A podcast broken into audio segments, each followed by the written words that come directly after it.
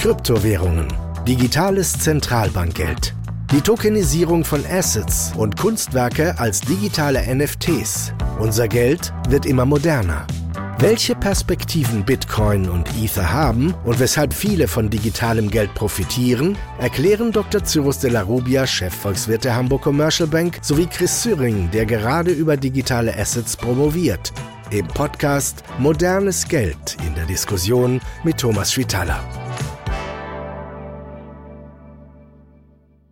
Ohne Geld ist das Wirtschaftsleben nicht vorstellbar. Ohne Dollar, Euro, Yen oder Pfund gibt es keinen Austausch von Gütern. Aber so wie sich der Handel und unser ganzes Leben verändert, verändert sich auch unser Geld. Kurz gesagt, es wird immer moderner. Die Älteren können sich noch an Ferienreisen erinnern, die mit einem Gang zur Bank begannen, weil wir dort das Geld in der Währung des Reiselandes abgeholt haben. In Europa ist das inzwischen selten. Es gibt den Euro und es wird oft mit Karte, PayPal oder Handy bezahlt und nicht mehr mit Scheinen und Münzen in Landeswährungen. Diese Veränderung begegnet uns noch deutlicher, wenn wir mit Kryptowährungen wie Bitcoin hantieren oder uns mit den Überlegungen der Zentralbanken auseinandersetzen, einen digitalen Euro zu schaffen, während auf den Finanzmärkten die Tokenisierung von Vermögenswerten ein Thema ist. Grund genug also, mit zwei Experten über das Thema modernes Geld zu sprechen. Mit dabei bei diesem Podcast sind der Chefvolkswirt der Hamburg Commercial Bank und Buchautor Dr. Cyrus de la Rubia und Chris Kenneth Züring, der ebenfalls bei der Hamburg Commercial Bank im Bereich Finance arbeitet und vor allem, und das ist ganz wichtig hier, zum Thema Risikomanagement und Bewertung von digitalen Assets promoviert. Ich hoffe, ich habe das richtig gesagt. Herzlich willkommen, Herr Wein.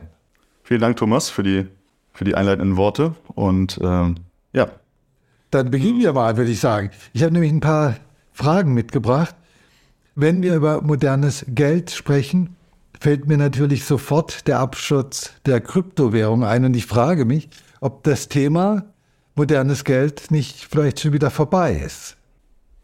Ja, das ist, äh, glaube ich, eine Frage, die äh, viele ähm, beschäftigt und durchaus, was wir in den letzten Jahren ja auch gesehen haben, dass die Kryptomärkte sich sehr volatil äh, verhalten. Wir haben ähm, gerade jetzt im Winter durch den ein oder anderen äh, durch die andere Pleite bei äh, Unternehmen, die eben da am Markt sind. Du meintest die große Börse, die genau, FTX. FTX. Äh, danach gab es die ähm, Schwankungen am Markt und die sich dann bis zum Jahresende auch äh, durchgezogen haben. Ähm, ich glaube, spannend, und da wird wahrscheinlich Cyrus gleich auch noch was zu sagen, ist, dass sich die meisten Unternehmen, die eben da ins, die ins Straucheln gekommen sind, eben um zentrale, also um Unternehmen handelt, die sozusagen zentral äh, agieren und eben nicht die Technologie selber betreffend äh, als dezentrales Konstrukt auftauchen. Und ich, da ich glaube, das ist schon ein ganz, ganz wichtiger Punkt. Der ist mir schon ein paar Mal begegnet bei dem Thema zentrale und dezentrale Kryptowährung. Cyrus. Du kannst es bestimmt noch viel besser erklären. Ähm, ja, also na, das, der, der entscheidende Punkt ist, dass äh, Kryptowährungen, so wie sie ursprünglich mal entstanden sind, also Bitcoin, Ethereum, dass die durchaus dezentral aufgebaut waren und auch, auch weiterhin sind. Also dezentral aufgebaut. Ähm, es gibt kein, kein, keine Einheit, die das verwaltet. Genau, es gibt keine zentrale Institution, die jetzt äh, darüber verfügt, äh, dass so und so viel äh, Ether oder Bitcoin in Umlauf kommt, sondern es ist qua Protokoll festgelegt und es beteiligen sich ganz viele Zehntausende, ja letztendlich Knotenpunkte, sage ich mal, die weltweit auf der ganzen Welt verteilt sind. Ähm, die beteiligen sich an dem, an der Funktionsfähigkeit der Blockchain. So, und ähm, jetzt kann man aber trotzdem eine Kryptowährung, die kompatibel ist mit, mit anderen Blockchains, auch aufbauen, indem man sie zentral verwaltet und sagt einfach, ich imitiere jetzt von diesem Token so und so viel Millionen Stück. Und ähm, das kann auch eine zentrale Partei sozusagen auch äh, entscheiden, aber eben nicht für Bitcoin oder Ethereum, aber für andere Währungen. Und auch Geschäftsmodelle, die auf, auf der Blockchain laufen, die können auch zentral gesteuert werden. Und eine FTX-Börse ist eine Börse gewesen, muss man jetzt ja sagen. Die hat ja Chapter 11, also Insolvenz angemeldet, die wie ein normales Unternehmen, sag ich mal, von einer zentralen Einheit äh, ja, konzipiert und, und betrieben wurde, aber die auch nicht nur zentral äh, betrieben wurde, sondern auch noch nicht reguliert war. Also das heißt, wir haben ähm, die doppelte äh, diese Kombination, die ist besonders schädlich, sage ich mal, und besonders verbraucherunfreundlich. Und es kam noch ein dritter Punkt dazu. Ich glaube, die Geschäfte, die Sie gemacht haben, waren auch nicht immer alle super seriös. Kann man das so sagen? Ja, das geht damit einher, weil sie eben auch unreguliert ist und dann nutzen das natürlich viele aus und gehen genau deswegen auch zu dieser Börse. Aber nochmal zu dieser Eingangsfrage. Ist das Thema modernes Geld, Kryptowährung mit diesen ja, Schwierigkeiten eigentlich schon wieder auf dem absteigenden Ast. Es gibt ja auch sowas wie Non-Fungible Tokens, auch aus diesem Bereich, also Kunstwerke, digitale Kunstwerke, die geschaffen werden. Und es gab mal eine Phase, da wurden die für Millionen verkauft. also vielleicht so viel übrig. Ja, also vielleicht mal eine Zahl. Äh, Bitcoin hat ja im Zuge dieser, dieses Crashs tatsächlich sehr viel an Wert verloren, 40 Prozent etwa. Und für die Leute, die wirklich spät eingestiegen sind, jetzt im letzten Jahr, für die ist das wirklich sehr schmerzhaft. Aber wenn man vor fünf Jahren eingestiegen ist, dann hat man immer noch einen Plus von 170 Prozent. Also insofern würde ich es nicht unbedingt an dieser, an dieser Wertveränderung festmachen, äh, ob diese Technologie eine Zukunft hat. Wir haben oft darüber gesprochen, Thomas. Ähm, Internetblase ist ähm, Anfang der 2000er geplatzt. Äh, das Internet war danach trotzdem nicht tot. Ähm, und so wird es mit der Blockchain auch sein. Die Blockchain-Technologie hat wirklich einen inneren Wert, hat äh, sehr viele Vorteile. NFTs sind einer dieser Vorteile, ähm, aber äh, Tokenisierung ist ein anderes Stichwort. Ähm, und äh, die, insofern sehe ich da weiterhin eine große Zukunft für diese Technologie, äh, die sich immer stärker auch an Finanzmärkten durchsetzen wird. Siehst du das auch so? Das sehe ich auch so und ich glaube, zur Differenzierung ist es auch nicht schlecht, äh, wenn man sich nochmal anschaut, was versteht man eigentlich unter neuen Zahlungsformen? Also was gibt es eigentlich neben äh, Kryptowährungen wie Bitcoin und Ethereum, die wir alle kennen, aber auch beispielsweise Stablecoins, also ähm, ja, quasi digitale Währungen, die an eine bestimmte äh, Fiat-Währung äh, oder auf eine Fiat-Währung referenzieren. Was heißt Fiat-Währung? Ähm, zum Beispiel US-Dollar oder eben den Euro. Und eben ähm, als weitere Möglichkeit digitales Zentralbankgeld, also beispielsweise ein digitaler Euro, der geplant ist, äh, nennt man CBDCs, also Central Bank Digital Currencies. Da will ich dann später gerne nochmal dazu kommen, weil ich möchte dann von euch auch nochmal erklärt bekommen, was eigentlich der Unterschied ist zwischen einem Euro, den die Zentralbank oder die Banken so schaffen, machen ja Banken, äh, und dem digitalen. Aber vorher möchte ich nochmal zu Bitcoin oder Ethereum oder den anderen großen Kryptowährungen zurückkommen. Ist es für euch denn vorstellbar, dass in geraumer Zeit irgendwann mal so eine Währung, den, ich weiß nicht, ob es ein Dollar sein muss, aber irgendwie eine, eine klassische Währung ersetzt?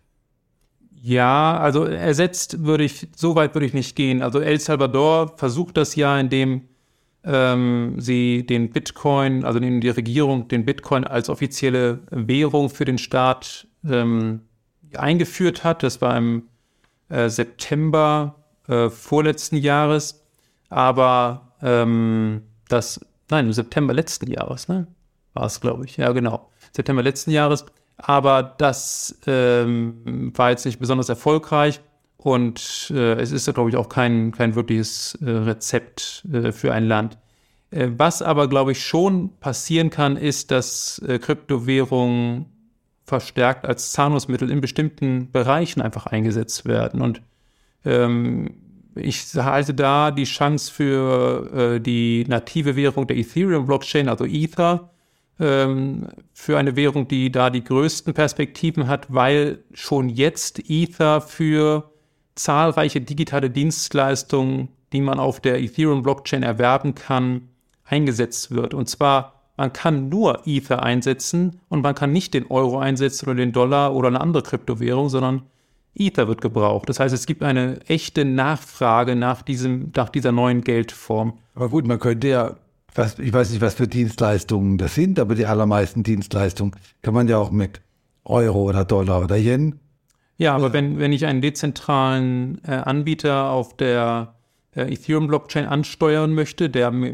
beispielsweise meine Kryptowerte verwaltet äh, als äh, Vermögensverwalter oder bei dem ich wie bei einer Bank ähm, meine Kryptowerte anlege, damit sie Zinsen bringen, dann ähm, kann ich eben nicht mit Euro bezahlen.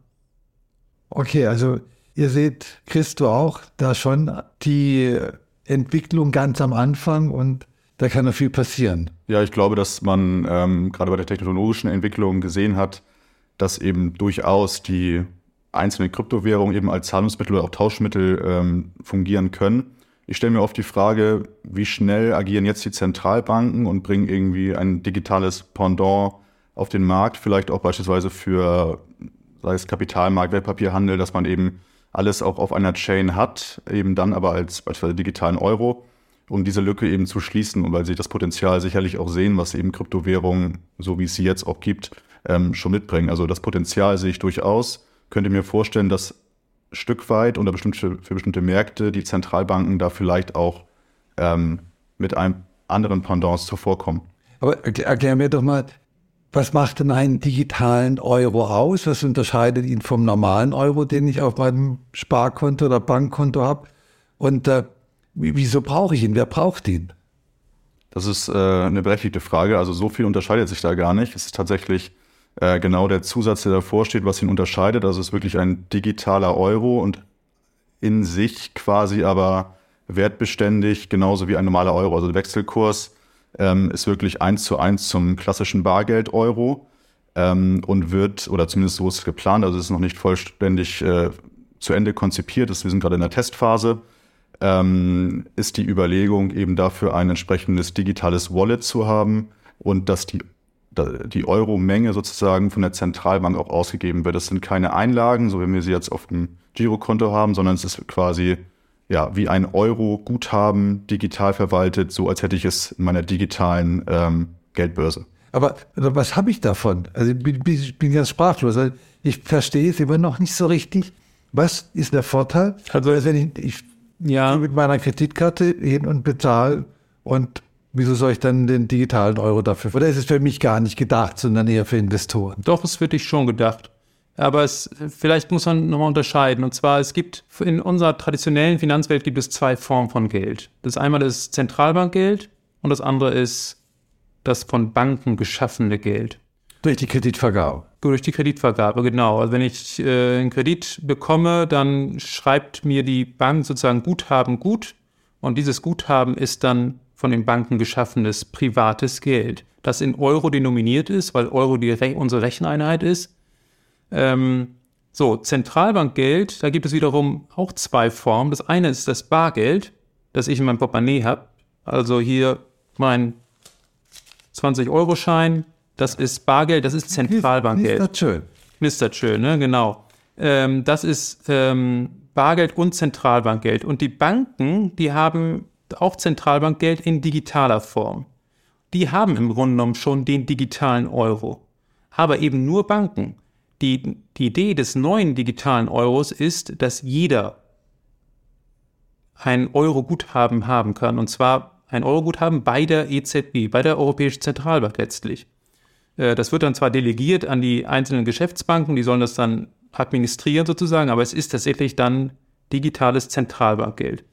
Und der Unterschied zu dem Geld, was ich bei der Privatbank habe, ist, das wird vielleicht ein Grieche besser erklären können als ich, ein Grieche oft oder zu einem großen Teil sind viele Griechen da in eine unangenehme Situation gekommen, dass sie ihr Geld von der Bank abheben wollten 2015 und die Bank gesagt hat, naja, wir können heute nur 100 Euro auszahlen. Äh, und die kamen dann an ihr Geld nicht mehr ran. Warum? Weil die Bank pleite gegangen war und spätestens da hat man erkannt, okay, das ist eben nicht Zentralbankgeld, weil die Zentralbank geht nie pleite, die kann ihr Geld drucken.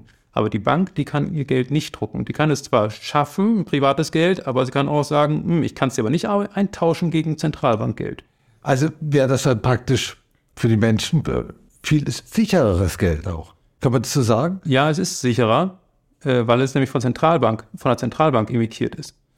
Äh, und genau das ist auch die, die Idee, dass man, also wir haben ja eine Entwicklung, ähm, die zeigt, dass der, die relative Nutzung von Bargeld abnimmt.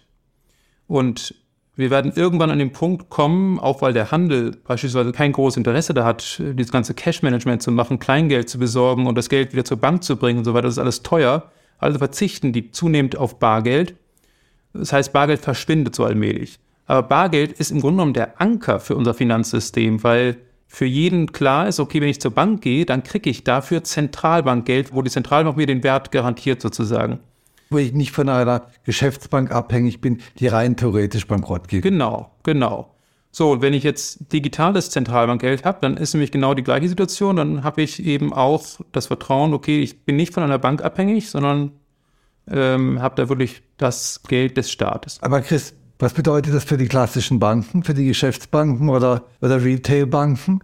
Bedeutet das mehr Arbeit oder bedeutet das, dass sie mehr oder weniger auch Geschäft verlieren? Nee, ich glaube nicht, dass dadurch äh, Geschäft, dass es dazu Geschäftseinbußen kommt. Ich glaube ähm, eher, dass bei den Zahlungsdienstleistern, dass es vielleicht auf der Seite ähm, zu Einschränkungen kommen könnte. Ähm, wir kennen alle unsere App, womit wir relativ schnell ähm, Geld hin und her schicken können auf die ganze Welt. Ähm, wenn wir uns vorstellen würden, das könnten wir genauso mit einem digitalen Euro machen. Ähm, und diese Wallet über die Banken angeboten wird. Das wird ja so kommen. Die Zentralbank wird nicht selber eine äh, technische Lösung dafür auf die Beine stellen. Also für die Abwicklung ja, aber wahrscheinlich nicht für das Interface etc. Ähm, dass eher, dass bei Zahlungsdienstleistern, die quasi genau diese Lücke aktuell noch schließen, dass es dann eben äh, dort wahrscheinlich zu Engpässen kommen könnte. Aber das heißt, wenn es den digitalen Euro gibt, kann ich dir direkt 20 Euro überweisen und da ist keine Bank mehr dazwischen. Die, genau, die Bank würde dann ins Spiel kommen, wenn man quasi seine, ähm, sein Bankkonto nutzt und die Wallet sozusagen darüber verwaltet. Aber an sich sollte die Transaktion äh, sofort geschehen und wie die technische Abwicklung ist, es steht noch in den Sternen, aber genau. Ja, aber das, ähm, das ist schon richtig. Ich kann von meinem Zentralbankkonto auf, auf dein Zentralbankkonto überweisen und das wird wahrscheinlich administriert von meiner Hausbank sozusagen, wo ich ohnehin ein Girokonto habe. Aber die Banken haben natürlich auch durchaus einen Anreiz, weiterhin mich als Kunde zu halten und dass ich auch mein Geld dort deponiere. Und wie machen sie das, dass sie einen Anreiz schaffen? Sie zahlen dafür Zinsen. Das heißt, die Banken sind nicht wehrlos dem gegenüber ausgesetzt, sondern die sagen, okay, die Zentralbank, die zahlt entweder keinen Zins, das ist noch nicht entschieden, oder sie zahlt einen Zins XY. Ich zahle XY plus Z. Und deswegen kommen wir lieber zu mir. Also das heißt, die beiden Geldformen werden nebeneinander bestehen bleiben. Interessant. Und damit verschwindet dann das Bargeld? Nicht zwangsläufig. Also die Zentralbank, die EZB sagt ganz explizit, weil sie auch um die Empfindlichkeiten und Befindlichkeiten gerade der Deutschen. Ich möchte das Bargeld behalten. Ich weiß. Ähm, da äh, sagt sie explizit, Bargeld wollen wir nicht abschaffen. Aber ich hatte ja vorhin äh, kurz beschrieben, es gibt ein, eine Tendenz hin dazu, dass der, der, der Handel auf Bargeld ganz gerne verzichten würde weil es eben kommt teuer in der Verwaltung ist. Ähm, ja, es kommt auf den Handel an, richtig. Aber in der ganzen Breite und im Durchschnitt würde ich sagen, ähm, ist das schon eine Tendenz, die, die statt. Definitiv, aber generell ist es ja auch eine Frage des Datenschutzes. Also es gibt ja auch Leute, die zahlen einfach wahnsinnig ungern mit, äh, mit Karten, weil sie auch, weil sie es nicht möchten, dass jemand nachvollziehen kann, für was sie Geld ausgeben. Und sei es für zwei Kisten Wein oder am Wochenende für, für das große Rumsteak. Das sind doch auch Argumente für das Bargeld.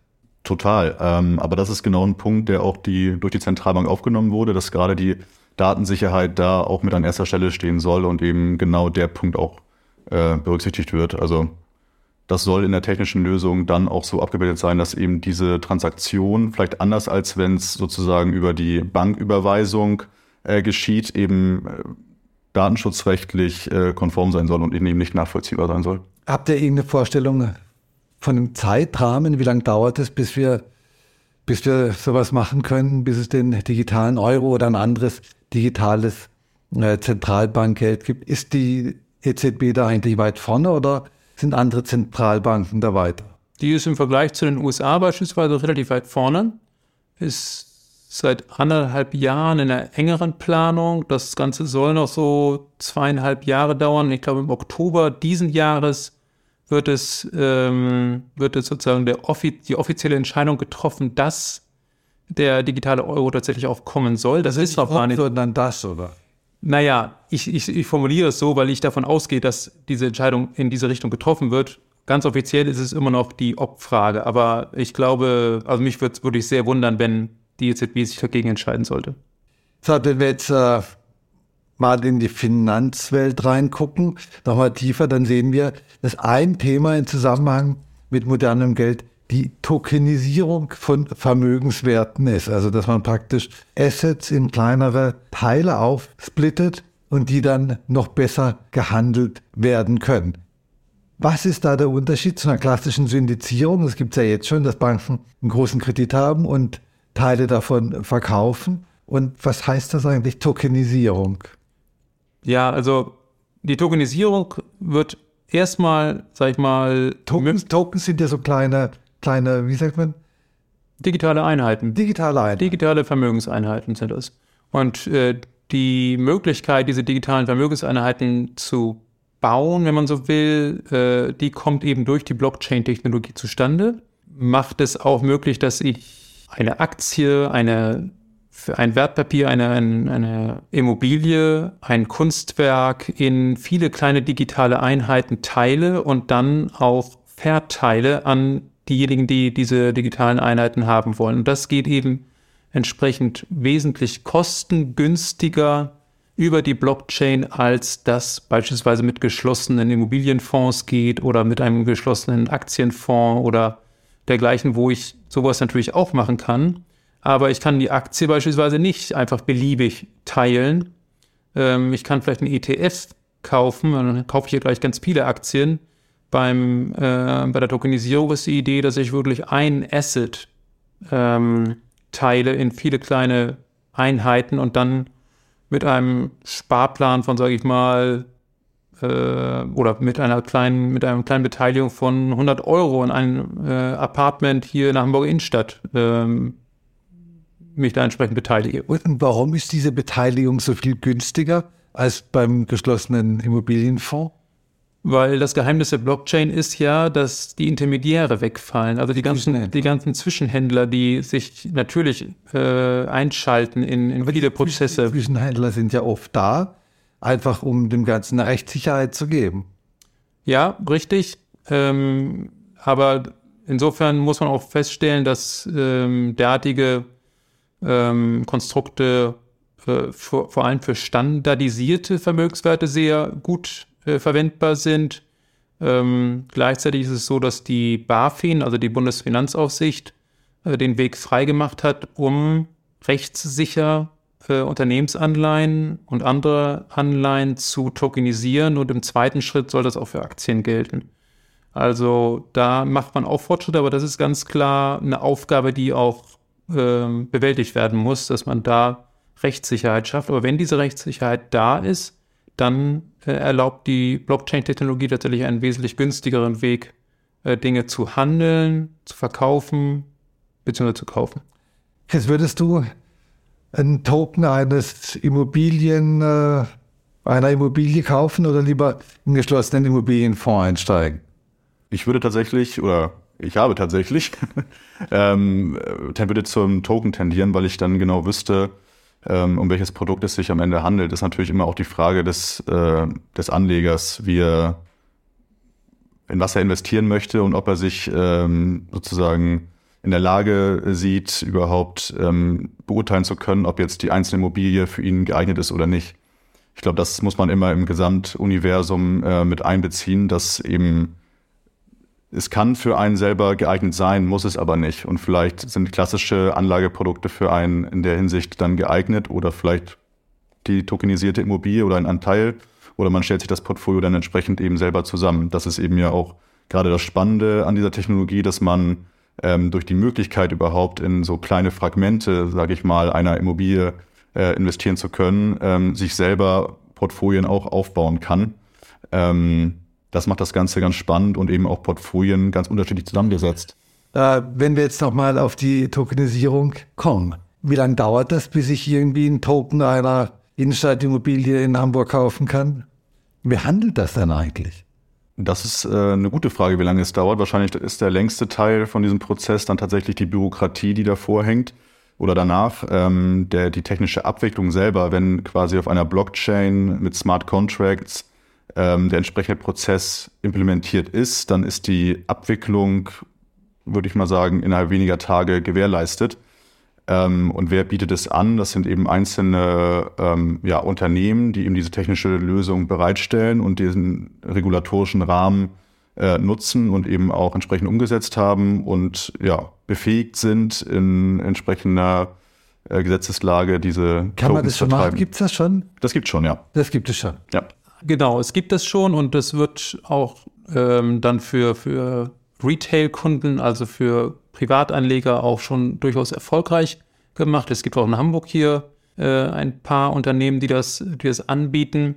Was man dazu sagen muss, ähm, ist, dass die Tokenisierung von Immobilien, das ist vielleicht ein bisschen zu ungenau, sage ich mal, das so zu formulieren, denn letztendlich werden hier ähm, Schuldverschreibung tokenisiert. Also nicht die Immobilie selber, sondern die Schuldverschreibung auf die Immobilie und in der Regel sind es auch nachrangige Schuldverschreibungen. Das war alles nicht so gut wie der direkte Anteil an dem Haus.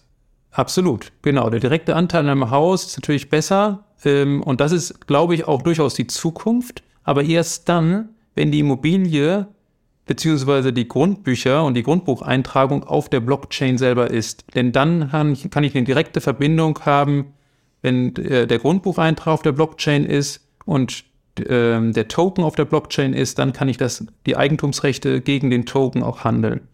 Äh, das ist, insofern sehen wir hier eigentlich nur eine Vorstufe äh, dieses Geschäfts. Habt ihr, habt ihr einen Zeitrahmen da?